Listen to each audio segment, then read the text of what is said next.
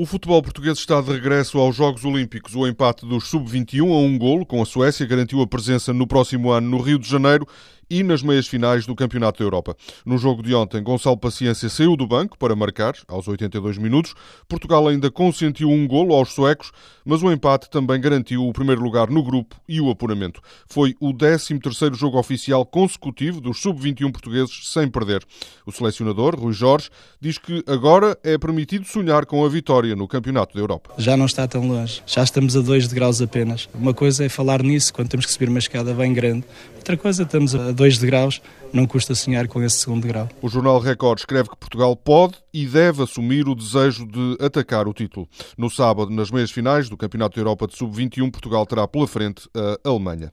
Os três diários desportivos dão como certa a contratação pelo Benfica de Bilal Oldchik. Trata-se de um extremo holandês de apenas 17 anos que jogava no Twente. O jogo diz que o jovem custou um milhão e meio de euros e que se destaca pela capacidade técnica, velocidade e capacidade de drible. A Bola e o Record afirmam nas capas que Bilal Oldchik é visto na Holanda como o novo Robin.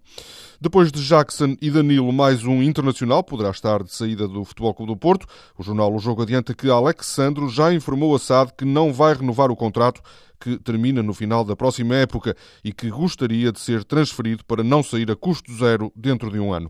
O jogo garante que Alexandro tem propostas e que o Futebol Clube do Porto já está à procura de um substituto para a posição de defesa esquerdo.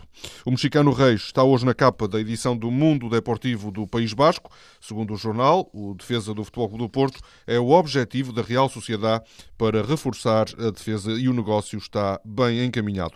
Reis tem outros clubes interessados como o Anderlecht e o PSV Eindhoven. Na Copa América, Chile ganhou ao Uruguai por 1-0 com um gol de Maurício Isla. A seleção da casa conseguiu o apuramento para as meias finais. O Uruguai, detentor do título, acabou acabou com apenas nove jogadores devido às expulsões de Cavani e do ex-portista Fuchile. No Mundial de Hockey em Patins jogam-se esta quinta-feira os quartos de final. O adversário de Portugal será o Chile. O selecionador, Luís Sénica, avisou que não há adversários bons nem maus.